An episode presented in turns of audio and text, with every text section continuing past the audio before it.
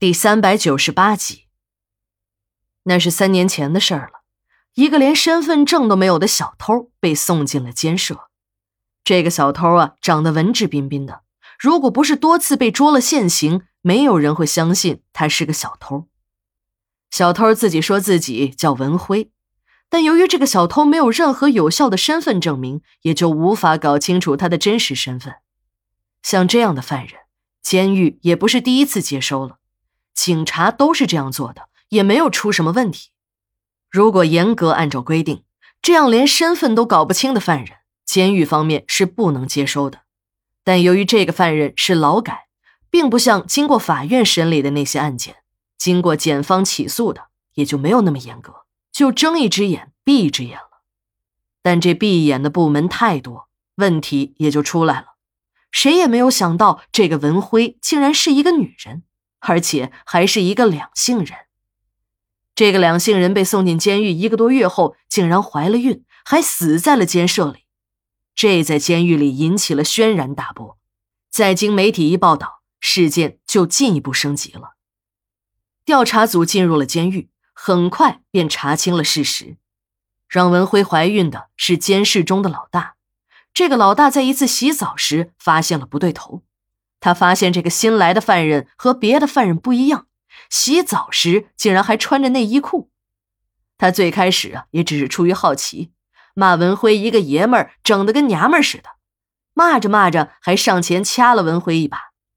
他的目的是袭击一下这个家伙的裆部，但令他惊讶的是，文辉的裤裆竟然是空荡荡的，不像别的男人一样有那几个物件男宿舍混进了女人。事情的严重程度可想而知，在经媒体的报道，事件升级，一时间报纸上、网络上对监狱的谴责声是铺天盖地，领导的责骂，网友的板砖，让这所监狱处在了风口浪尖上。这个时候，已经没有人再敢为这件事开脱了，都巴不得和这件事摘清干系。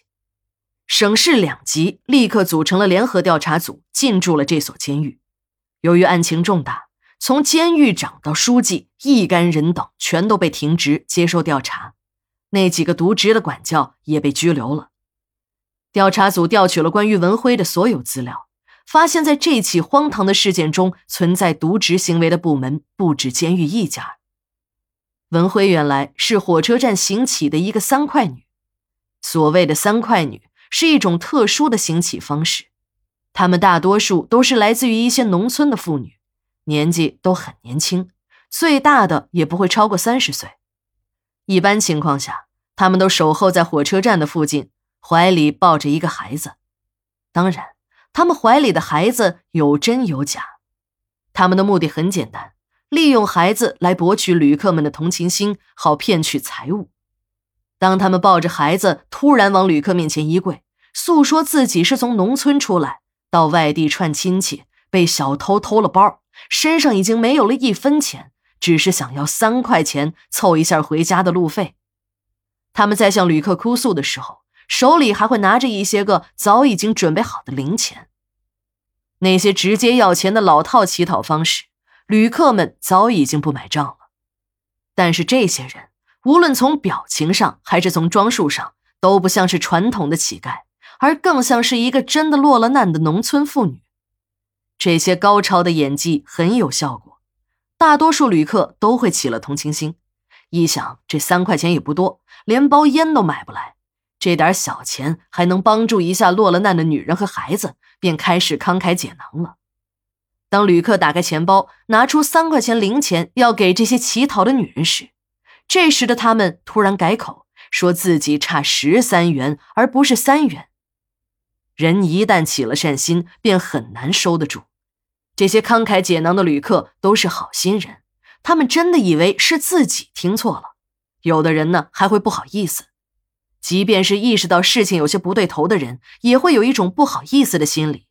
毕竟有那么多人看着，和一个乞丐讨价还价也不是什么体面的事儿。最后，这些三块女们都会达到目的。文辉在劳教前便是一个三块女，但是由于他手里没有孩子，弄了道具也不是很像，再加上一些个同行的排挤，他在火车站蹲上个一天也没有多少的收入。